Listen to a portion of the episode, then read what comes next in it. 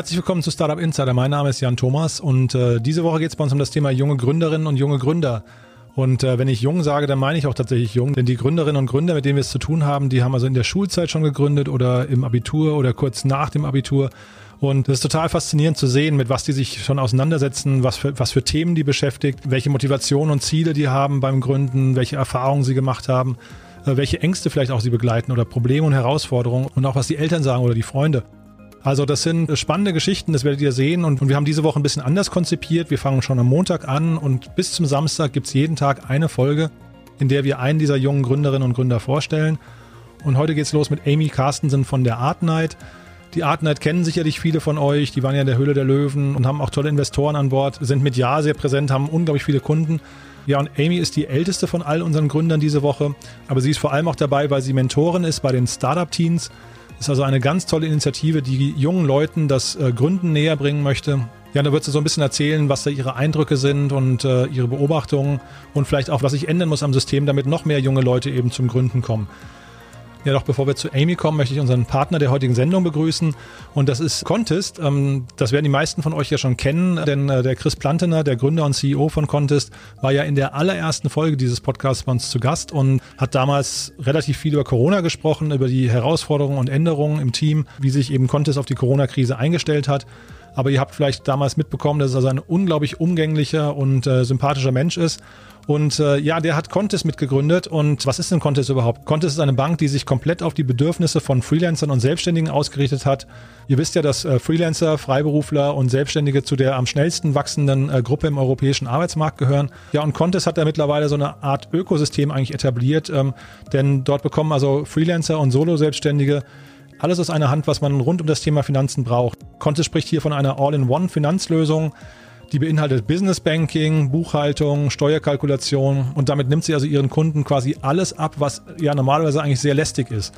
Es gibt ja Studien, die, die sagen, dass äh, Freelancer in Deutschland durchschnittlich 25 Tage pro Jahr nur darauf verwenden, um ihre Finanzen in den Griff zu bekommen. Das ist natürlich eine unglaubliche Menge. Die Gründer von Contest waren selbst mal Freelancer und haben genau aus diesem Bedarf und ihren Beobachtungen damals heraus äh, Contest gegründet, weil sie einfach gemerkt haben, es gibt im Prinzip keine Lösung am Markt, die den Bedürfnissen von Freelancern und Selbstständigen gerecht wird. Ja, und das merkt man dem Produkt auch an. Also nehmen wir mal das Beispiel ähm, Banktransaktionen. Die werden also in Contest automatisch kategorisiert und dann die anteilige Umsatz- und Einkommensteuer automatisch und dynamisch kalkuliert und auf virtuellen Unterkonten abgelegt. Und somit sieht also ein, ein Freelancer oder Selbstständiger immer in Echtzeit, was also sein tatsächlich verfügbares Budget eigentlich ist. Ja, also das ist eine tolle Sache. Das Unternehmen wurde 2016 gegründet, sitzt hier in Berlin und hat inzwischen 85 Mitarbeiter. Und ich kann euch nur empfehlen, schaut euch die Webseite mal an, www.contest.com. Wir freuen uns auf jeden Fall über die Zusammenarbeit und ihr werdet diese Woche noch mehr über Contest erfahren. Wir gehen also quasi in jeder Folge so ein bisschen durch das Produkt und äh, zeigen euch, welche tolle Lösungen eben Contest für die einzelnen Zielgruppen anbietet. Vielen Dank erstmal, contest.com, wie gesagt. Und damit kommen wir zu Amy Carstensen von der Art Night. Herzlich willkommen bei uns im Podcast. Hallo Amy.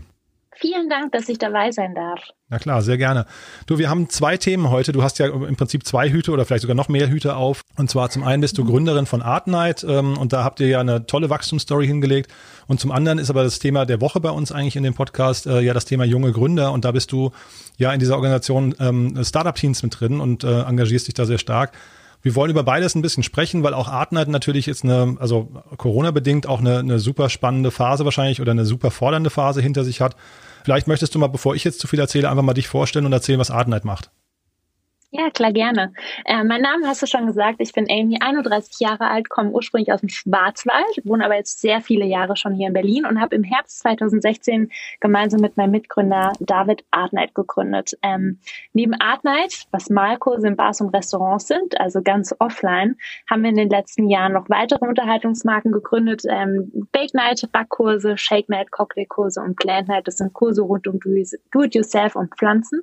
Und unser Ziel ist es eigentlich, Menschen in der heutigen Zeit zusammenzubringen und zwar durch Edutaining-Erlebnisse. Wir sagen immer Edutainment, weil das bedeutet für uns Unterhaltung und ähm, eben, dass man etwas lernt zugleich. Mhm. Und ihr habt eine ähm, beachtliche Story hingelegt, finde ich, eine beachtliche Entwicklung. Äh, ihr wart ja zum einen bei Höhle der Löwen, da hat, glaube ich, der Georg Kofler bei euch investiert. Ja. Und genau. ähm, dann habt ihr ja, äh, sagen wir wahrscheinlich glücklicherweise für euch irgendwie Ende letzten Jahres noch, also quasi bevor das ganze Chaos losgebrochen ist, noch eine Finanzierungsrunde, ich glaube mit. Acton Capital äh, abgeschlossen, ne? Genau, mit Acton Capital und M Ventures war das mhm. letztes Jahr. Mhm. Und vielleicht kannst du mal uns kurz so ein bisschen abholen, mal mit ein paar Zahlen. Also ich hatte gesehen, ihr, zumindest war das so mein Stand ähm, aus, ich glaube, ein Gründerszene-Podcast war das, den ich gehört hatte, dass ihr in über 80 Städten seid ne, und in fünf Ländern. Ist das noch aktuell ungefähr oder, oder kann man das jetzt gar nicht in der Corona-Krise gar nicht so richtig beschreiben, wie viele Städten ihr ja. seid? also ich sag mal so, wir müssen immer unterscheiden vor Corona und äh, seit Corona. Ähm, wir sind aber nach wie vor noch in über 80 Städten in Deutschland und in fünf Ländern unterwegs. Wir haben allerdings im Moment UK und die Niederlande bei Artnight pausiert. Ähm, dadurch, dass wir eben schon alle Hände voll zu tun haben, da in Deutschland, da ja jedes Bundesland auch seine eigenen Regulierungen und Regeln hat, ähm, haben wir uns da entschieden, das erstmal auf Pause zu setzen, werden da aber wieder loslegen, sobald wir können. Aber sind da ja definitiv ganz gut gewachsen. Wir haben auch vor Corona im März noch ähm, so circa 45.000 Menschen monatlich zusammengebracht bei unseren Events, was natürlich eine ganze Menge ist und seit es uns auch gibt schon über eine halbe Million und da sind wir natürlich ganz stolz darauf, so viele Menschen schon mit unseren Erlebnissen begeistert haben zu dürfen sozusagen. Mhm. Das heißt, wenn man es richtig, äh, wenn ich es richtig verstehe, dann, dann skaliert ihr im Prinzip Offline-Events, ne? Offline-Begegnungen. Was zahlt so jemand dann für so ein Ticket, wenn, wenn jetzt so ein Malkurs genau, zum Beispiel? So ein Ticket kommt, genau, so ein Malkurs kostet im Schnitt immer zwischen 34 und 39 Euro. Ähm, mhm. Bake Nights kommt immer darauf an, in welcher Gruppengröße das stattfindet, da Bake Nights eben auch oft in ähm, richtigen Bäckereien oder Konditoreien stattfinden. Also sozusagen, man backt sein Sauerteigbrot in der Backstube und lernt vom Meister. Ähm, das sind manchmal kleinere Gruppen und da variiert der Preis dann wieder ein bisschen. Aber es ist immer alles sehr erschwinglich und auch immer unter 100 Euro und bei Artnight, wie gesagt, immer im Schnitt so 34 bis 39 Euro. Mhm. Und das bei 500.000 ja. Äh, Nutzern ist ja schon ein beachtlicher, beachtlicher Umsatz, oder zumindest Außenumsatz, der da zustande kommt, ne? Ja, äh, sind wir auch gut gewachsen in den mhm. letzten vier Jahren und konnten das auch immer steigern.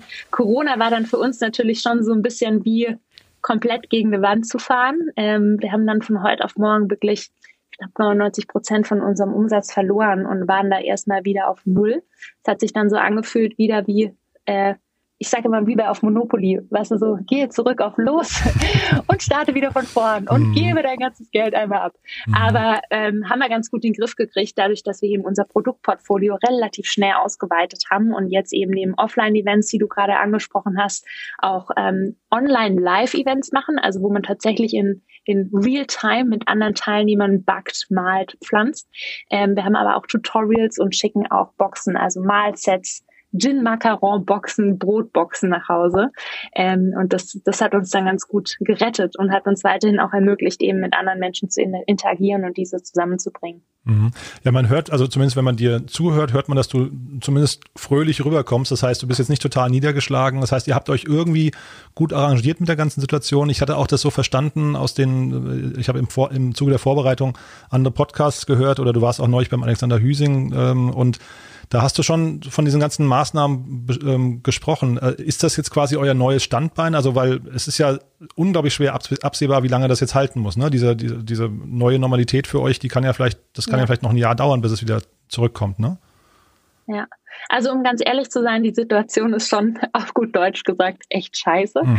Ähm, ich bin aber dennoch ein optimistischer Mensch und aufgeben ist für uns ja keine Option. Mhm. Ähm, und von dem her arrangiert man sich dann einfach mit der aktuellen Situation. Und es ist nicht so, wie es davor war. Und natürlich hoffen wir darauf, dass sich die Situation irgendwie bald oder in den nächsten Monaten irgendwann mal legt, weil wir nach wie vor in unserer Vision auch daran glauben, dass es unglaublich wichtig ist, Menschen in real life mit richtigen Erlebnissen, wo man analog auch was mit seinen Händen macht, zusammenzubringt.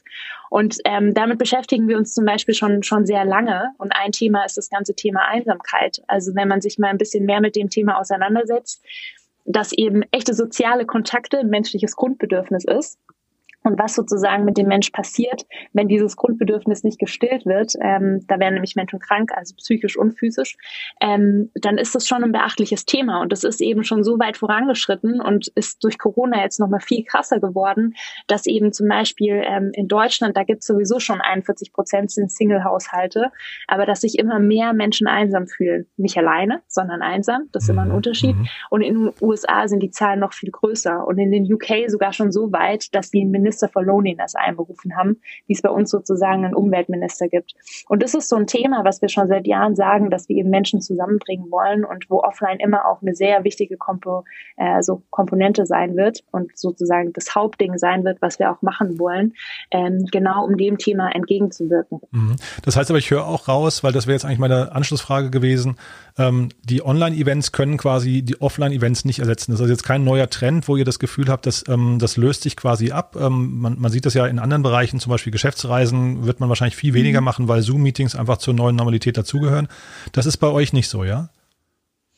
Ähm, jein. Also es gibt viele Vorteile auch der Live-Online-Events ähm, und wo das auch extrem gut funktioniert. Beispielsweise bei Bake Night ähm, ist es natürlich fantastisch, wenn man von, einem, von der deutschen Konditormeisterin in seiner eigenen Küche lernen kann und sich da mit anderen austauschen mhm. kann.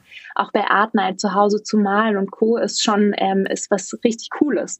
Und deswegen glaube ich, dass es auch immer weiterhin ein bestehendes Produkt bei uns sein wird und damit planen wir auch.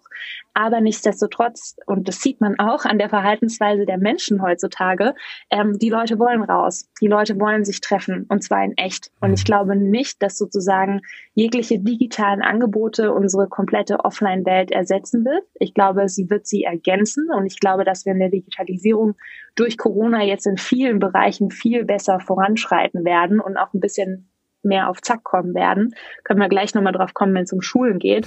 Aber ich glaube nicht, dass es ersetzen wird. Ähm, und, und das ist für uns sozusagen eine spannende Entwicklung. Und ähm, ja. Ja, und auf, sag mal, auf wie weit ist das Sichtweite oder auf wie weit könnt ihr jetzt eigentlich planen? Also ich äh, finde das eine sehr schwere Situation. Wie, wie viele Leute seid ihr eigentlich gerade? Ähm, äh, ich kann mir das gar nicht so richtig vorstellen, wie man ein Team, was ursprünglich äh, ja eigentlich für ein ganz anderes Modell, ähm, äh, weiß nicht, engagiert wurde, jetzt plötzlich komplett umschiftet auf ein Online-Modell und gar nicht weiß, wann das ursprüngliche Modell wieder zurückkommt. Ja, also die Tätigkeiten, die unser Team hier in Berlin hat, wir sind ähm, so circa 60 Mitarbeiter hier, ähm, die sind gar nicht so unterschiedlich. Also dadurch, dass wir eigentlich primär eine Marketing- und Tech-Company sind, und ja ziemlich viel, wir sind keine Eventagenturen, haben deswegen ziemlich viel immer automatisiert und auch in den Operations ähm, schon immer sehr digital gelöst. Von dem her ändert sich da gar nicht so viel. Ähm, aber das ist natürlich für jeden, glaube ich, eine Herausforderung und auch für jeden Mitarbeiter, wenn man eben nicht genau sagen kann, hey, wann sind wir wieder alle immer zurück im Office? Ähm, wir haben zum Beispiel auch immer noch ein sehr flexibles Homeoffice-Modell. Ähm, wie geht's die nächsten Monate weiter? Wann ist Corona vorbei? Die Antworten kann ich leider nicht geben. Die kann, glaube ich, gerade im Moment niemand geben. Mhm. Und das führt natürlich immer wieder zu Unsicherheit. Und da gilt es einfach immer wieder dran, ähm, offen darüber zu kommunizieren, zu sprechen und wie wir vorgehen. Wir haben äh, permanent verschiedene Szenarien geplant ähm, und sozusagen Plan A bis Z. Und je nachdem, wie sich die Welt da draußen entwickelt, äh, müssen wir uns da natürlich flexibel anpassen und e entsprechend reagieren. Und was anderes kann man, glaube ich, in der jetzigen Situation gar nicht tun. Mhm. Und diese Flexibilität, die fordert und fördert aber auch wirklich das gesamte Team. Und das merke ich auch immer wieder bei mir selber. Also es ist natürlich eine andere Arbeitsweise, wenn man nicht wirklich planen kann. Und ich bin totaler Planungsmensch. und ähm, damit muss man jetzt einfach sozusagen klarkommen und ähm, einfach kurzfristiger planen und flexibler sein. Mhm. Aber du hattest mir im Vorfeld auch erzählt, dass ihr jetzt gerade Leute sucht. Ne? Das heißt im Prinzip, also auch wenn die Situation vielleicht gerade nicht so ist, wie man sie sich wünscht, aber scheinbar ähm, ist ja trotzdem der Bedarf da und das Potenzial, dass ihr weiter wächst, ne? Ja, definitiv. Ja. Also ich glaube, was da eine wichtige Rolle spielt, ähm, David und ich, wir haben Artnight damals wirklich gebootstrapped aufgebaut mit unserem eigenen Geld. Das waren damals 4.200 Euro. Und wir haben von Anfang an eben gelernt, sehr gut zu wirtschaften. Unser Ziel war es auch immer, ich sage immer, ein gescheites Unternehmen aufzubauen, ähm, weshalb es uns einfach also auch sage ich mal, finanziell jetzt nicht schlecht geht. Aber trotzdem müssen wir natürlich immer auch auf die Kosten achten. Und wir wachsen weiter. Ähm, wir gucken auch in die Zukunft. Ähm, wir sehen auch, welches Potenzial unsere Veranstaltungen und unsere Konzepte auch haben und wie unsere Veranstaltungen auch jetzt trotz Corona ausgebucht sind, natürlich mit einem neuen Sicherheitskonzept. Und ähm, da wollen wir natürlich auch weiter rein investieren. Mhm. Dann machen wir zum Schluss vielleicht nochmal, wen ihr gerade sucht, dann äh, ist das vielleicht nochmal der Abbinder, aber nehmen wir vielleicht mal, weil ich kann mir gerade so vorstellen, wenn jetzt junge Gründer zuhören oder Leute, die vielleicht gerade drüber nachdenken zu gründen, dass die jetzt durch das, was du gerade erzählst, fast so ein bisschen abgeschreckt werden, weil sie sagen, ui, äh, dann muss man sich um alles kümmern, äh, plötzlich kommt eine Situation, die man nicht beeinflussen kann, äh, da schlafe ich nachts schlecht. Möchtest du vielleicht mal andersrum erzählen, was das Positive am Gründen ist, was begeistert dich und ist das vielleicht jetzt mal so mit, mit Abstand betrachtet, ist das ein Fehler gewesen zu gründen oder würdest du das immer wieder machen? Ich würde es immer wieder machen. Aber ich glaube, es ist wirklich ähm, eine Frage, was man, was man möchte. Ähm, und das Positive finde ich am Gründen ist, dass man eben die Freiheit hat und auch ähm, sozusagen die Möglichkeit, was in der Welt positiv zu verändern, ähm, je nachdem, für welches Geschäftsmodell oder für welchen Purpose man sich entscheidet. Und dass man eben auch seine eigenen Entscheidungen treffen kann auch die Verantwortung dafür trägt. Das kann oft sehr positiv sein, kann aber auch manchmal negativ sein. Aber das ist das, was mich tatsächlich antreibt. Und äh, mein größter Antreiber ist aber tatsächlich die steile Lernkurve. Also ich habe, ähm, seit ich gegründet habe, so unfassbar viel jeden Tag gelernt und ich lerne jeden Tag immer noch mehr dazu. Und man kommt nie an den Punkt, dass man sagt, jetzt weiß ich, wie der Hase läuft und jetzt weiß ich irgendwie, wie alles funktioniert, sondern wird da jeden Tag wieder neu gefordert. Und wenn man das spannend findet, dann finde ich, ist es extrem positiv am Unternehmertum. Wo wir gerade über das Thema Events gesprochen haben, möchte ich euch gerne hinweisen auf ein ganz, ganz tolles Event, was äh, Vitra veranstaltet. Äh, der Schweizer Möbelhersteller macht sich nämlich Gedanken, wie geht es eigentlich mit dem Büro weiter? Wie sieht das Arbeitsumfeld der Zukunft aus? Und dort gibt es am 22. und 23. Oktober eine zweitägige Digitalveranstaltung, den Vitra Summit. Und dort hat Vitra eben ein ganz spannendes Line-up und Programm zusammengestellt. Es wird ein interaktiver und digitaler Austausch mit wissenschaftlichen Erkenntnissen, Expertenwissen und den ganzen optimalen Methoden, die sich so rund um das Thema gemeinsam genutzter Räume bilden. Also sehr, sehr spannend. Ähm, es geht euch ja wahrscheinlich wie mir, also bei dem, Thema Büro und physischer Raum ist so ein kleines Fragezeichen dran, wie es weitergeht. Nichtsdestotrotz sind natürlich Büros genau die Orte, wo wir arbeiten, leben und einander begegnen. Und ähm, es ist ja auch bekannt, dass auch gerade bei jungen Gründern die Ausstattung im Büro nicht unbedingt an allererster Stelle steht. Aber der Vitra Summit wird euch eben zeigen, warum man darüber vielleicht nochmal nachdenken sollte und wie man vielleicht auch mit ein paar Kniffen das Büro hinterher viel, viel attraktiver und intelligenter aufbauen kann. Denn natürlich, also wir leben ja in Zeiten von dem War of Talent, also wo sich also alle Unternehmen um die besten Arbeitskräfte am Markt bewerben. Und genau da ist natürlich das Büro ein entscheidendes Element, was natürlich hinterher auch sehr viel mit der Teamkultur und mit dem Image des Unternehmens zu tun hat. Also von daher schaut euch das doch mal an. Das Event ist kostenlos. Man kann sich registrieren und informieren auf vitra.com-summit. Also das schreibt sich vitra.com-summit. Und da könnt ihr eben teilnehmen und den ganzen Wissenschaftlern und Unternehmern äh, lauschen. Unter anderem dabei das Designer-Duo Barber und Osgerbi, der Computer Science Professor Cal Newport oder auch der WordPress Co-Founder Matt Mullenweg ist dabei. Und äh, ja, also das wird bestimmt eine spannende Geschichte. vitra.com-summit. Am besten einfach mal reinhören. Ja, und jetzt geht's zurück äh, zu Amy Carstensen von der Art Night. Viel Spaß. Du hast ja, glaube ich, mit 26 gegründet, ne? wenn ich es richtig ausgerechnet oder mit 27, ich weiß gar nicht genau. Aber mit so, 27. Mit 27, ja. ne? Aber eigentlich schon mit 25, da habe ich meine erste UB gegründet, nebenberuflich damals. Aha. Ja, weil ich wollte fragen, du warst ja vorher in, einem Festan in einer Festanstellung und äh, hast die dann verlassen, weil dein Mitgründer mit dieser tollen Idee um die Ecke kam. Würdest du sagen, das war zu spät? Würdest du sagen, das war zu früh oder war der Zeitpunkt genau richtig? Also die Frage ist ja so ein bisschen, wann ist der ideale Zeitpunkt zum Gründen und warum gründen ja. Menschen nicht noch viel früher? Ja, also ich muss sagen, für mich war der Zeitpunkt ähm, genau richtig. Ähm, ich wollte, ich wollte ursprünglich auch immer nie gründen, weil meine Eltern sind beides Unternehmer und da habe ich diese Achterbahnfahrt von der Einzimmerwohnung bis ins Haus, wieder in die Einzimmerwohnung äh, gut mitbekommen hm. und dachte immer, ich will Sicherheit und Konzernkarriere machen, so ganz klassisch die Leiter hochklettern. Mhm. Deswegen habe ich mich auch für den Konzernweg entschieden und habe aber dann irgendwann mal festgestellt, dass mein innerer Entrepreneur ähm, so stark ist, dass ich eben mit Mitte 20 angefangen habe, meine erste UB irgendwie zu gründen, nebenberuflich, weil ich dann immer die ganzen Wochenenden durchgemacht habe. Und mir hat es aber extrem geholfen und äh, mein Mitgründer hat davor eben auch sowohl gegründet gehabt als auch ähm, in anderen Unternehmen gearbeitet. Und ich finde, so Mitte 20 ist eigentlich ein ganz gutes Alter, um zu gründen, ähm, weil da hat man schon ein bisschen was gesehen. Ich finde es auch gut, wenn man sozusagen Strukturen und Prozesse in Großunternehmen kennenlernt und auch so gewisse Verhaltensregeln, ähm, hilft immer, und ähm, dann gründet. Aber wenn man sozusagen die richtige Idee hat mit 14 oder mit 12 oder mit 16 oder mit 18 oder 20, mhm. dann ähm, kommt es halt immer so ein bisschen auch drauf an, wie gut ist das Timing mhm. und ähm, wie, was ist sozusagen meine Passion. Und ich bin kein Fan davon, vom Gründen, des Gründenwillens, ähm, sondern es muss halt das Timing passen, die Idee muss da sein und dann ist das Alter eher nicht ganz so signifikant. Aber wenn man die Chance hat oder jetzt nicht gerade die, die Top-Idee auf dem Tisch liegen hat, ähm, die einen sozusagen antreibt, dann würde ich immer empfehlen, erstmal so ein paar Jährchen zu arbeiten ist nie zu spät, um zu gründen. Mhm. Ist interessant, was du sagst, weil damit bist du eigentlich der Gegenentwurf von dem, was ich jetzt in so einer Studie gelesen habe. Da gibt's von YouGov äh, eine Studie unter 1000 äh, deutschen Jugendlichen. Die ist bestimmt nicht repräsentativ, weil die Zahl mir einfach zu, zu irre erscheint. Aber die haben äh, 16- bis 25-Jährige gefragt und von denen wollen 70 Prozent wohl gründen. Und ähm, ja. das erscheint mir also unglaublich viel, weil ich kenne, also ich kenne schon viele Jugendliche, ich kenne nicht so viele, die da gründen möchten. Ähm, aber der, der Nachsatz war dann eigentlich ganz spannend, weil ähm, im Prinzip auf ähm, eine KfW-Studie dann wohl belegt hat, dass je älter man wird, äh, desto mehr nimmt dann dieser Wunsch zu gründen ab. Und ähm, bei dir ist ja eigentlich quasi genau umgekehrt gewesen. Ich kann mir das schon vorstellen, dass wenn, wenn man erstmal in so einer Konzernkarriere oder irgendwie in einem bezahlten Job ist oder dann irgendwann die Familie beginnt, dass dann das Gründen eigentlich immer schwieriger wird. Deswegen die Frage, macht es nicht Sinn, auch tatsächlich sehr früh, wenn man eigentlich nichts zu verlieren hat, das sehr früh auszuprobieren? Ich glaube, es hat alles Vor- und Nachteile. Ich war mit 27 an dem Punkt, dass es mir ehrlich gesagt äh, völlig egal war, wenn ich dann wieder bei Null lande. Mhm. Ähm, ich hatte ein paar tausend Euro weggespart und ich finde, das ist halt auch was, ähm, was in Deutschland immer wieder fehlt, ist so eine Wiederaufstehkultur. Was ich von meinen Eltern gelernt habe und die haben in ihrem Leben schon viele Unternehmen umgesetzt, schon einige auch gegen die Wand gefahren, die sind halt immer wieder aufgestanden und ich glaube, das macht ein Unternehmer auch wirklich aus, mhm. ähm, dass man einfach immer wieder aufsteht und da ist das Alter relativ egal. Und für mich war es mit 27, ich hatte eine Assistentin, weißt du, ich hatte ein gutes Gehalt und trotzdem hatte ich aber so den Drang, was verändern zu wollen.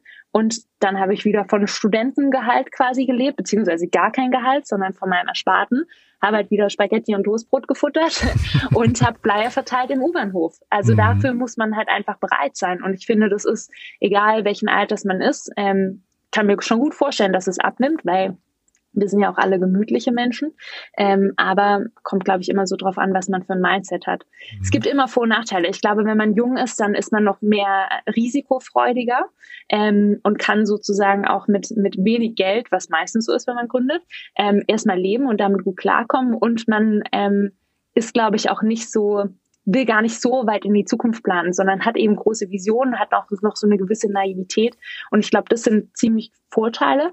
Und auf der anderen Seite, wenn man schon ein bisschen Berufserfahrung gesammelt hat, gibt es aber auch wiederum Vorteile, weil man dann kann man gewisse Situationen besser einschätzen. Man weiß vielleicht, wie funktioniert die Wirtschaft besser, wie funktionieren Teams, wie baue ich ein Team auf, ne? Was kann ich mir für Leadership Skills schon mal im Vorfeld aneignen und Co.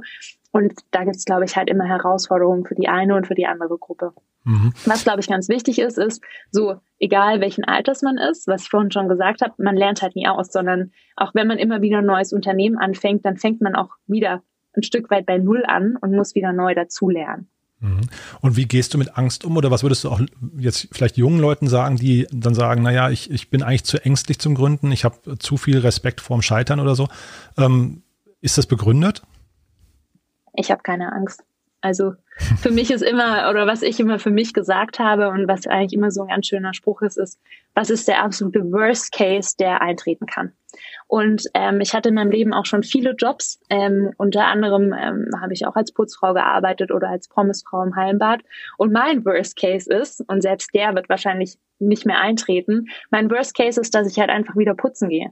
Und der Stundenlohn von einer Putzkraft ist nicht schlecht. Ähm, damit kann ich mich erstmal über Wasser halten, habe auf jeden Fall ein Dach über dem Kopf, habe was zu essen mhm. und kann dann wieder von Null anfangen. Mhm. Und ich glaube, das ist einfach so die Bereitschaft. Und da habe ich halt wirklich gar keine Angst vor. Ähm, und genau das meine ich eben auch mit dieser Wiederaufstehkultur. Was soll denn Schlimmes passieren? Mhm. Ja, muss ich aus meiner Wohnung ausziehen, nicht so schlimm. Ähm, aber ein Dach über dem Kopf und was zu essen kann ich mir mal verdienen. Mhm. Okay, das klingt jetzt schon mal so, als, als wäre das quasi ein absolutes, ähm, weiß nicht, Lanzebrechen für das Gründen erstmal.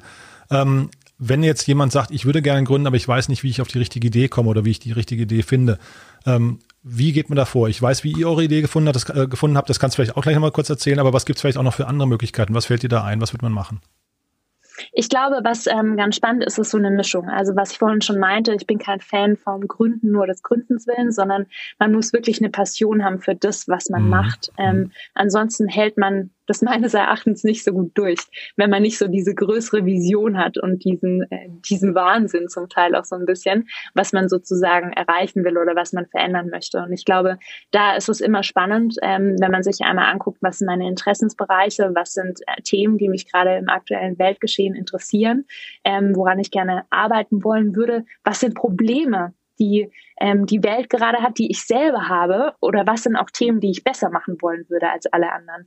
Und ich glaube, das sind alles so Aspekte, wo man einmal rangehen kann. Also was interessiert mich? Was sind aktuelle Problemstellungen für mich oder vielleicht für sehr, sehr viele? Oder was glaube ich, was kann ich denn besser als andere? Mhm. Und so kann man da erstmal rangehen. Und was dann auf jeden Fall hilft, ist ganz offen immer darüber zu sprechen. Also ähm, für mich war es auch damals, ähm, war ich an so einem Punkt, ich hatte schon das eine Unternehmen, wusste aber, dass ich das nicht sozusagen Vollzeit hochskalieren wollen würde und habe dann ähm, auch Ideen entwickelt, aus Problemen heraus und habe mich mit so vielen Leuten dazu ausgetauscht und so ist eben auch der Kontakt dann zu David entstanden, weil eigentlich wollten wir eine Hochzeitsplattform gründen. ähm, und deswegen haben wir uns getroffen zum Burgeressen hier in Berlin. Und dann haben wir nach fünf Minuten so gemerkt, so oh, irgendwie fehlt uns so die Leidenschaft für das mhm. Thema.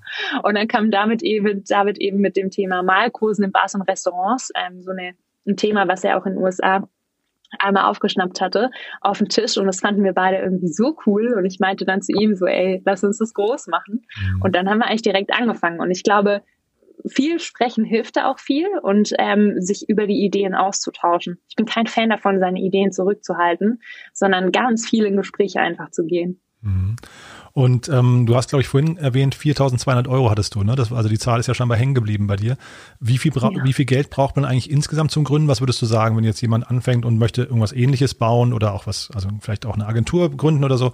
Was ist so das typische, der typische Puffer zum Beispiel, den man vielleicht braucht? Ähm, worauf sollte man achten? Ja, also jetzt mal rein privat gesprochen, muss es jeder für sich selber entscheiden. Für mich war es damals wichtig, dass wir, wir hatten beide so Geld, um ein Dreivierteljahr über die Runden zu kommen. Wir hatten aber auch Druck, weil wir wussten, okay, nach den neun Monaten ist es halt auch rum. Und mhm. wenn wir es bis dahin nicht geschafft haben, dann müssen wir uns beide wieder einen Vollzeitjob suchen, weil dann mhm. haben wir wirklich null Euro auf dem Konto. Mhm. Das heißt, zu viel muss man auch nicht wegsparen, weil das tut schon auch ein bisschen gut, unter einer Drucksituation zu sein. Aber eben so finde ich, dass man, sage ich mal, entspannt neun Monate ähm, auf jeden Fall leben kann und jetzt keine essentiellen Existenzängste hat. Und wie viel das ist, das muss jeder für sich selber entscheiden. Und die andere, ähm, der andere Aspekt ist, wie viel Geld man sozusagen benötigt, hängt krass vom Geschäftsmodell ab.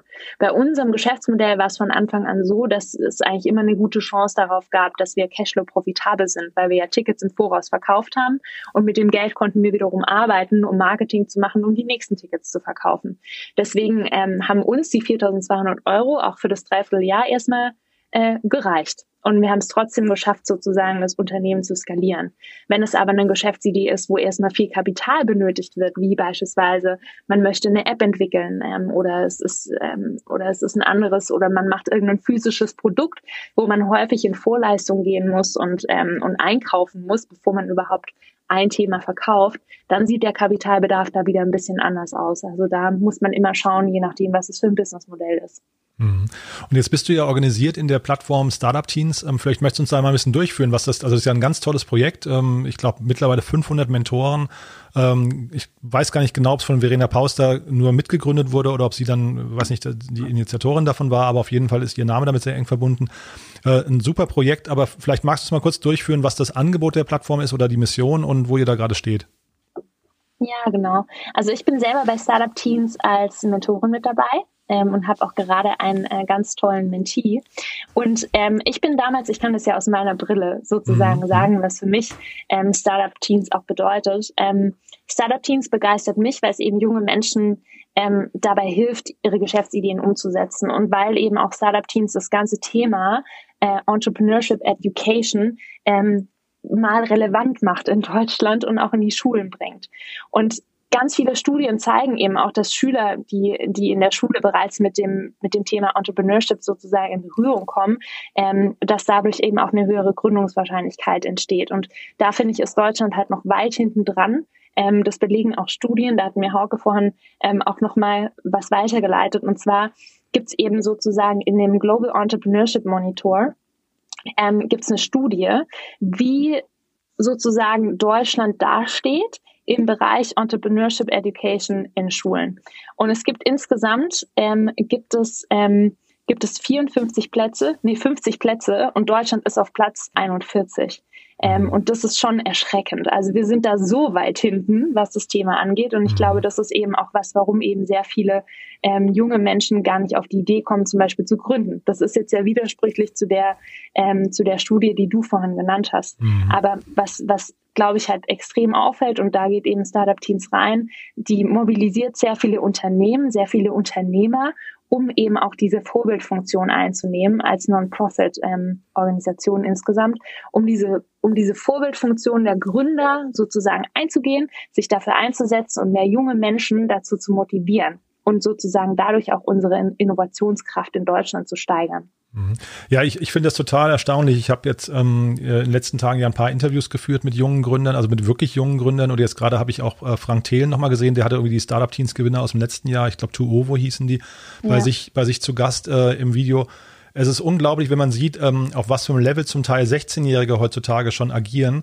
Ähm, und Wahnsinn. Da ist äh, wirklich, also da war ich, da war ich hin und weg, ja. Und äh, wenn man dann aber sieht, welche, welche rechtlichen Fallstricke da auch hinten, hinten raus äh, folgen, ne? also da ähm, der eine Gründer hatte mir jetzt gerade erzählt, die haben jetzt gerade einen offenen Brief an Anja Karliczek geschrieben, ähm, einfach weil es wohl eine relativ willkürliche Situation gibt bei den Gerichten, wer ja. mit, äh, wer, wer, im minderjährigen Alter schon gründen darf oder nicht. Da gibt es eine charakterliche Reifeprüfung, die man wohl ablegen oder, oder erhalten muss. Ähm, ja. Kennst du dich damit ein bisschen aus? Weißt du, was da so die Hürden sind und auch, ähm, wo es da am meisten brennt vielleicht? Damit kenne ich mich ehrlich gesagt gar nicht so, so intensiv aus, sondern eher mit dem allgemeinen Kontext. Mhm. Ja, also ich fand das auf jeden Fall, ich fand das auf jeden Fall sehr betrüblich, muss ich sagen, wenn ich dann höre, dass da eigentlich äh, Jugendliche sind, die entweder darauf warten müssen, dass sie endlich 18 sind, oder die Oma fragen müssen, ob die quasi das Unternehmen für sie gründet. Das ist das, was ich, ähm, was ich auch von vielen äh, jungen Menschen kenne, von Startup-Teams, ne, wo dann die Oma oder die Mama oder der Papa sozusagen das erste Unternehmen gemeinsam mit ihnen gründet, die aber selber nicht wirklich fähig dazu sind, ähm, selbst zu agieren. Mhm. Also den Case haben wir, haben wir da viel, viel stärker und ich finde, da muss deutlich was, was getan werden. Aber das zeigt halt auch wieder sozusagen, dass eben dieser Mindset-Change auch passieren muss, eben um unternehmerisches Denken und Handeln ähm, wesentlich stärker zu verankern. Mhm. Ähm, und da sozusagen auch die richtigen Pfeiler dann zu setzen, dass es eben auch in Deutschland ermöglicht wird. Wenn man sieht auch schon, ne, wenn es rund um Innovation, Deutschland ist da so weit hinten und es wird mhm. uns die nächsten Jahre echt noch deutlich auf die Füße fallen, ähm, weil da geht es ja nicht nur ums Gründen an sich, sondern es geht ja um wirklich um Innovationskraft. Und guckt man sich mal die größten Global Player im Moment an, ähm, auch in, in der Digitalisierung, da ist Deutschland nicht mit dabei. Mhm. und, ähm, und das ist eben was, was extrem geändert werden muss. Mhm. Ja, und, und ich glaube auch, ähm, sag mal, selbst wenn das hinterher nicht alles Unternehmer würden oder, oder wenn da auch ein paar scheitern sollten, ich glaube, das, das kannst du wahrscheinlich bestätigen. Jeder Unternehmer wünscht sich auch unternehmerisch denkende Mitarbeiter, ne? Ja, ja. ja, auf jeden Fall. Also ich glaube, das ist, das ist eben auch ganz wichtig. Und was mich auch immer wieder begeistert, ähm, um da nochmal kurz auf Startup-Teams zurückzukommen, ist halt, ich sehe das gar nicht so als Mentoring jetzt von meiner Seite zu den jungen Menschen, sondern das ist halt wirklich so ein Reverse Mentoring. Also ich habe inzwischen von meinen Mentees auch so unfassbar viel schon gelernt. Ähm, und, und darum geht es, auch um diesen Austausch auch zu fördern. Mhm. Ja, ich hatte in einem anderen Handelsblattartikel irgendwie noch gelesen von so einem 14-Jährigen und da, ähm, der eine, eine Influencer Influencer-Agentur aufgebaut hat. Und dann gab es irgendwie, also gab immer einen größeren Clash zwischen den Lehrern und dem Schüler, ist irgendwie auch äh, vorprogrammiert natürlich. Und dann gab es irgendwann den ja. schönen Satz, seine Lehrer sagten immer, der Sohn, der kann kein Chef sein, der ist Schüler. Ja. Und ähm, ja. Es ist ein bisschen, bisschen schwierig, finde ich, wenn man es damit, also weil du hast ja vorhin auch den, den, den Entrepreneurship-Charakter ähm, der Schulen angesprochen. Also Müssen da Lehrer sich auch anders aufstellen? Müssen da Lehrer vielleicht auch, ich weiß nicht, umgebildet werden? Äh, sind die, haben die das richtige Mindset, um, um Unternehmertum zu vermitteln? Oder wie kann sowas bei jungen Leuten eigentlich ankommen? Weil das kann ja jetzt nicht nur durch Startup-Teams funktionieren.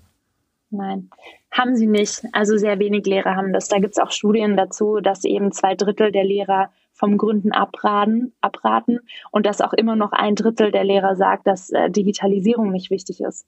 Also ähm, das sind Fakten und das ist wirklich was, was erschreckend ist. Denn ähm, die Lehrer sind ja wirklich auch die Personen, mit denen die Schülern sehr, sehr intensiv immer in Kontakt sind. Und das Thema muss auch sozusagen in Schulen, in Schulen stattfinden. Und das passiert nicht. Mhm. Und das ist das, was, ähm, wo wir, sage ich mal, ein bisschen aufwachen müssen. Und bis sozusagen sehr junge Lehrer, die das Thema ähm, als relevanter erachten, ähm, an der Schule sind, das dauert auch noch ein paar Jährchen. Und bis dahin mhm. ist es ehrlich gesagt zu spät. Deswegen sind ja auch Initiativen wie Startup Teams so unfassbar wichtig, um eben dem entgegenzuwirken. Mhm. Und du hattest mir im Vorfeld, hattest mich schon gewarnt, hast gesagt, Startup Teams ist ziemlich überlaufen gerade, ne? Aber ähm, nichtsdestotrotz kannst du dir vielleicht trotzdem mal so beschreiben, was dieses Mentoring zum Beispiel beinhaltet oder was, was jetzt in deinem konkreten Fall machst du mit deinem Mentee gerade? Was, was äh, hat der von dir? Wie lange geht so ein Coaching? Äh, in welchen Fällen ruft der oder die dich dann an? Und was sind das auch für Fragen, die dann gestellt werden? Kannst du das mal vielleicht so ein bisschen beschreiben? Weil ich finde es ja wirklich toll, dass man dann jemanden wie dich an der Seite hat. Genau, also man kann sich sowohl als Mentor als auch als Mentee sozusagen bewerben. Und in dem aktuellen Mentorennetzwerk sind, ähm, wenn ich mich richtig erinnere, inzwischen schon über 800 Unternehmer Ach, wow. und Persönlichkeiten sozusagen mit drin. Und ähm, da kann man eben, wenn man zwischen 14 und 90 Jahre alt ist, kann man sich eben bewerben ähm, und bei Startup-Teams mit dabei sein und sich dadurch natürlich auch ein riesengroßes Netzwerk auch aufbauen. Und das finde ich ist eben das unglaublich Tolle ähm, an Startup-Teams. Und wie das Mentoring konkret abläuft, also ähm, ich werde immer wieder angeschrieben von Startup-Teams, wenn es Geschäftsideen sind, die entweder zu meinem Background oder zu dem, was ich tue, ähm, passen oder wenn ich gerade Kapazitäten habe. Und dann tauscht man sich sehr regelmäßig auch mit seinem Mentee aus. Aber in welchem Rhythmus, das, da stimmen wir uns immer wieder ab. Wir sprechen jetzt gerade meistens so einmal die Woche. Und ähm, die Fragen, die dann gestellt werden, gehen wirklich von A bis Z. Also da geht es dann zum einen darum, wie muss der Businessplan gestaltet werden oder wie komme ich an die richtige Finanzierung oder wie muss ich gewisse Themen aufbereiten. Und das, was mich immer fasziniert, ist, wie unfassbar weit diese jungen Menschen auch schon sind mhm. und wie unglaublich unternehmerisch sie auch schon über sehr, sehr viele Themen nachdenken. Mhm. Und, ähm, und das begeistert mich immer wieder. Und dann ist es ehrlich gesagt ähm, weniger so ein, so ein Mentoring von wegen, dass ich meinem Mentee sage, was er gefälligst zu tun hat oder wie er was machen muss, sondern es ist eigentlich wirklich ein Austausch auf Augenhöhe, ähm, wovon ich auch immer unglaublich viel lerne. Mhm. Und sag mal, der, der Henning Hühnerbein, das ist ähm, der, den diesen offenen Brief auch verfasst hat, der hat auch ein Buch geschrieben über seine Erfahrungen mit den, ja, mit den Gerichten und ähm, weil er eben dafür eintritt, dass das äh, Gründen im jungen Alter irgendwie ermöglicht werden soll. Der hat gesagt, ja. für sein Buch hat er Role Models gesucht und er hat keine einzige Frau gefunden äh, unter 18, die, ähm, die als Role Model funktioniert. Wie ist das denn bei den, sag mal, deine Erfahrung bei den, bei den Startup-Teams? Gibt es da Mädchen, die das, die auch gründen möchten, oder ist das eine rein, was eine reine Männerklicke? Nein, es gibt auch unglaublich tolle Mädchen, die gründen ja? wollen. Okay. Aber meines Erachtens liegt es eben auch schon an der falschen Konditionierung in jungen Jahren. Also meistens so mit sechs. Heutzutage in den Schulen werden immer noch Mädchen und Jungs quasi separiert. Mädchen äh, können Sprachen und Religion oder, oder Kunst und Jungs machen Mathe und Co. Und ähm, auch wenn man sich die Digitalwerkstätten anguckt, da sind auch immer wieder mehr Jungs dabei als Mädels. Und mhm. ich glaube, das ist einfach auch so ein Mindset-Change, den wir schaffen müssen, ähm, dass, dass eben diese Konditionierung auf der Art und Weise nicht mehr stattfindet. Mhm. Und dass auch nicht mehr sozusagen den jungen Mädels eingeprägt wird, wie sie zu sein haben. Und auf der anderen Seite, das, was du gerade gesagt hast, es gibt nach wie vor auch immer noch mangelnde Vorbilder. Also es gibt nicht viele Frauen, die tatsächlich ähm, gründen. Ähm, oder es gibt sie, sie sind aber nicht wirklich sichtbar. Und das ist eben was, ähm, wofür ich mich auch schon seit Jahren immer wieder einsetze, dass wir sozusagen da vorankommen und das ändern können. Und ähm, ja, und gerade Themen, die auch im Moment sehr relevant sind, sind auch manchmal naturwissenschaftlich, technisch, aber es gibt auch im Marketing extrem viel und da sind auch selbstverständlich echt viele Mädels auch mit dabei. Mhm. Ja, toll. Also dann, dann ist ja zumindest bin ich, bin ich da erstmal ein bisschen beruhigt, weil das klang schon so, als wäre quasi, man beschwert sich hinten raus immer, dass es zu wenig, weiß nicht, weibliche CEOs gibt und auch weibliche Gründer, aber wenn das natürlich so früh schon anfangen würde, wäre das natürlich ein Drama, ne? Dann, dann, dann ist das aber ja das quasi. Ist ja schon, ja, das ist ja ein strukturelles Problem. Also es ist so. Auch bei Startup-Teams, ich ähm, kann ich jetzt nicht 100 Prozent bestätigen, aber von den Challenges, die ich bisher immer gesehen habe, da sind schon, es sind schon mehr Jungs dabei als Mädels. Aber das liegt eben daran, dass es nicht mit 14 oder mit 19 sozusagen anfängt, sondern mhm. ähm, schon eben sehr früh, wenn, wenn junge Mädchen eben zwischen vier und sechs sind, wie sie sozusagen konditioniert sind und, ähm, und was sie sozusagen auch später machen können oder eben auch nicht. Und das mhm. ist nach wie vor immer noch so, dass ähm, Mädchen eben gewisse Verhaltensregeln wie sei nicht so laut, du darfst nicht so viel Risiko eingehen und, ähm, und, und werd quasi Hausfrau. Sowas gibt's immer noch. Ich komme selber aus so einem kleinen Dorf im Schwarzwald. Da hat sich ehrlich gesagt nicht so viel geändert. Und auch bei mir war es so, ich musste mich rechtfertigen, warum ich ein duales Studium machen äh, möchte und nicht eine Ausbildung, weil es lohnt sich ja nicht als Mädchen äh, zu studieren. Man ist ja dann sowieso zu Hause. Mhm. Und ähm, ich bin jetzt ja nicht so alt, ne? Also ich bin jetzt 31, aber das war vor über zehn Jahren so und es ist zum Teil immer noch. Und, und daran müssen wir arbeiten und zwar schon extrem früh. Mhm. Aber ich finde, wenn man dir zuhört, dann, dann müssten ja jetzt viele junge Mädchen oder auch Jungs äh, Mut bekommen, das zumindest mal zu probieren äh, mit dem Gründen. Ich hoffe doch. ja, was würdest du denn vielleicht so als Inspirationsquellen, wenn, wenn jetzt jemand sagt, ich möchte mich noch so ein bisschen informieren, äh, möchte mir vielleicht mal, weiß nicht, ein paar Role Models angucken oder so, wo würde man, ich habe gesehen, ihr habt einen äh, ganz spaßigen TikTok-Kanal, den man sich äh, wahrscheinlich mal angucken sollte, aber gibt es darüber hinaus noch Dinge, die man, die, die du empfehlen kannst?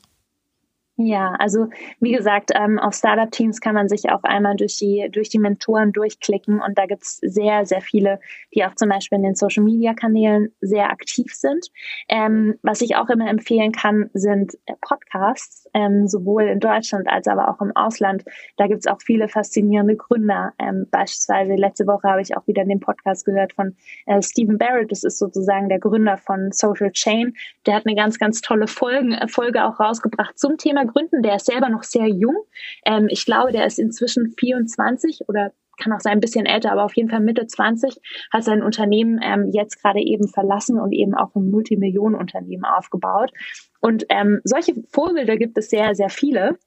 Und an denen sollte man sich orientieren. Und auch in Deutschland gibt es viele unglaublich tolle Gründer ähm, und auch viele tolle junge Gründer, denen man sozusagen einfach einmal folgen sollte ähm, und sich mit ihnen austauschen sollte und sich für Programme wie beispielsweise Startup-Teams einfach zu bewerben und das Unternehmertum auch in Schulzeiten einfach mal testen sollte. Hm, ja, toll.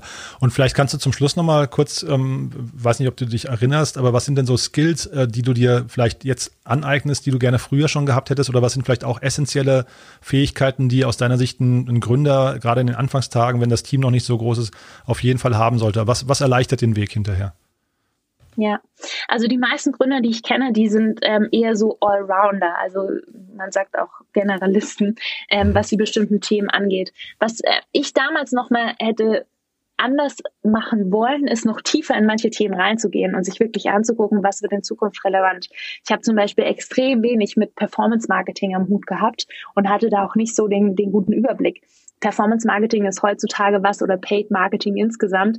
Da sollte man schon ein bisschen Know-how mitbringen und sich informieren, ähm, weil das sozusagen jedes Unternehmen eigentlich benötigt.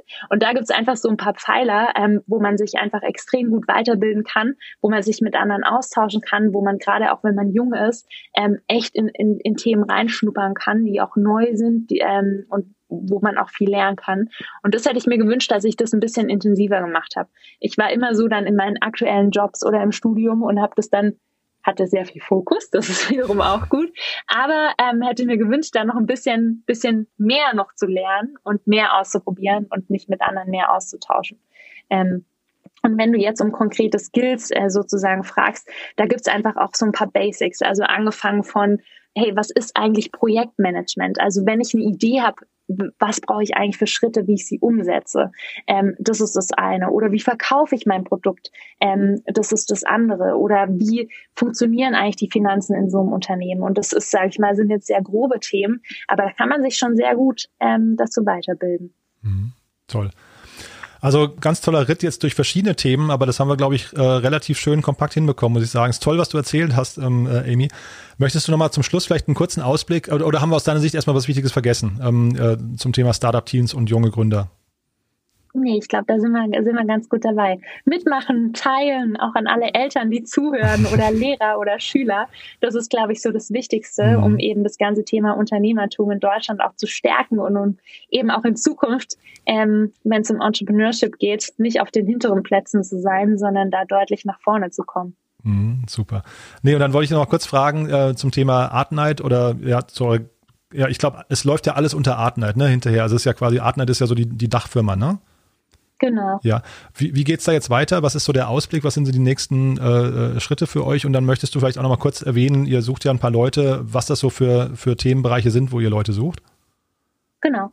Also die nächsten Schritte werden für uns sein, ähm, erstmal durchhalten, ähm, weiterhin unsere digitalen Angebote ausbauen, aber auch unsere Offline-Angebote ausbauen, weil wir machen nämlich im Moment auch überall in Deutschland Events offline äh, mit einem Sicherheitskonzept. Und das wollen wir auch weiterhin beibehalten, solange uns Corona alle noch beschäftigt. Wer weiß, wie lange das dauert. Und ähm, genau, das ist jetzt so das Wichtigste. Und mhm. zweite Frage war, wen wir suchen. Ne? Ja, genau. Genau, wir suchen nämlich gerade in verschiedensten Bereichen, unter anderem einen Head of Marketing, einen Head of People and Culture. Ähm, wir suchen jemand im Community Marketing Bereich, im Customer Service, im Host Management haben aber auch noch einige Stellen im Marketing ausgeschrieben. Also wenn sich jemand für die Company oder das, was wir tun, interessiert, dann können Sie sich gerne bewerben.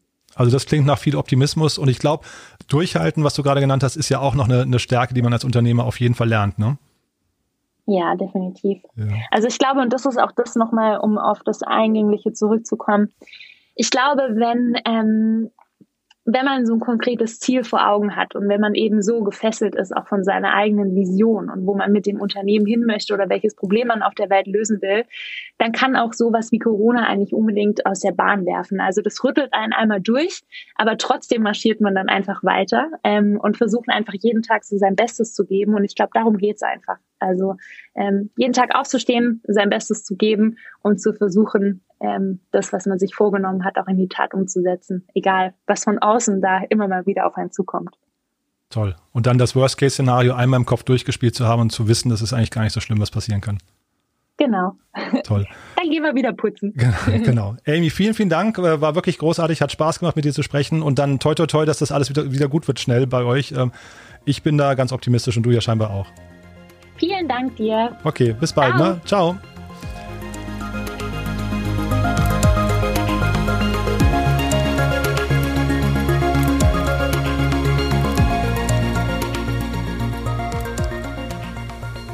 Ja, das war's für heute. Das war Amy Carstensen von der Art Night und beziehungsweise von Startup Teens. Und äh, ihr habt es ja gerade schon mitbekommen, das war jetzt die Auftaktfolge für insgesamt sechs Folgen zum Thema junge Gründerinnen und junge Gründer. Und wir haben ja hier und da schon so ein bisschen durchblicken lassen, wer da noch alles kommt. Also es sind spannende Gespräche, das kann ich euch versprechen. Es ist eine unglaubliche Power in der Jugend, ganz viel Enthusiasmus zum Thema Gründen, auch ganz viele Steine, die noch aus dem Weg geräumt werden müssen. Und wenn ich euch einen Tipp geben kann, äh, wenn ihr vielleicht im privaten Umfeld äh, ich weiß nicht, Teenager kennt oder Abiturienten oder Studenten, dann leitet denen doch mal diese Folge weiter oder diese Folgen und empfehlt denen mal reinzuhören, denn da werden jetzt so viele Inspirationen verteilt, die müssen einfach die richtigen Leute erreichen. Ja, ich möchte mich nochmal bedanken bei Contest. Also ganz toll, dass Contest sich äh, hier so engagiert und das Thema junge Gründerinnen und junge Gründer fördert. Ihr wisst ja, Contest ist die Bank für Selbstständige und Freiberufler. Das werden wir in den nächsten Tagen noch ein bisschen ausrollen, dieses Thema. Und ähm, ich möchte nochmal hinweisen auf den Vitra Summit, äh, vitra.com-summit. Eine ganz tolle Konferenz, bei der ihr euch jetzt registrieren könnt. Die ist kostenlos. Da geht es um das Thema, welche Rolle das Büro in der Zukunft spielen wird, worauf man da achten sollte, damit man im War of Talents nicht gegen seine Mitbewerber verliert. Und äh, ich kann euch nur empfehlen, schaut euch das an. Die Konferenz ist, wie gesagt, am 22. und 23. Oktober, ist kostenlos und hat ein tolles Programm. Also schaut da mal rein und wir hören uns morgen wieder, dann mit dem nächsten jungen Gründer. Bis dahin, alles klar, schönen Tag, ciao.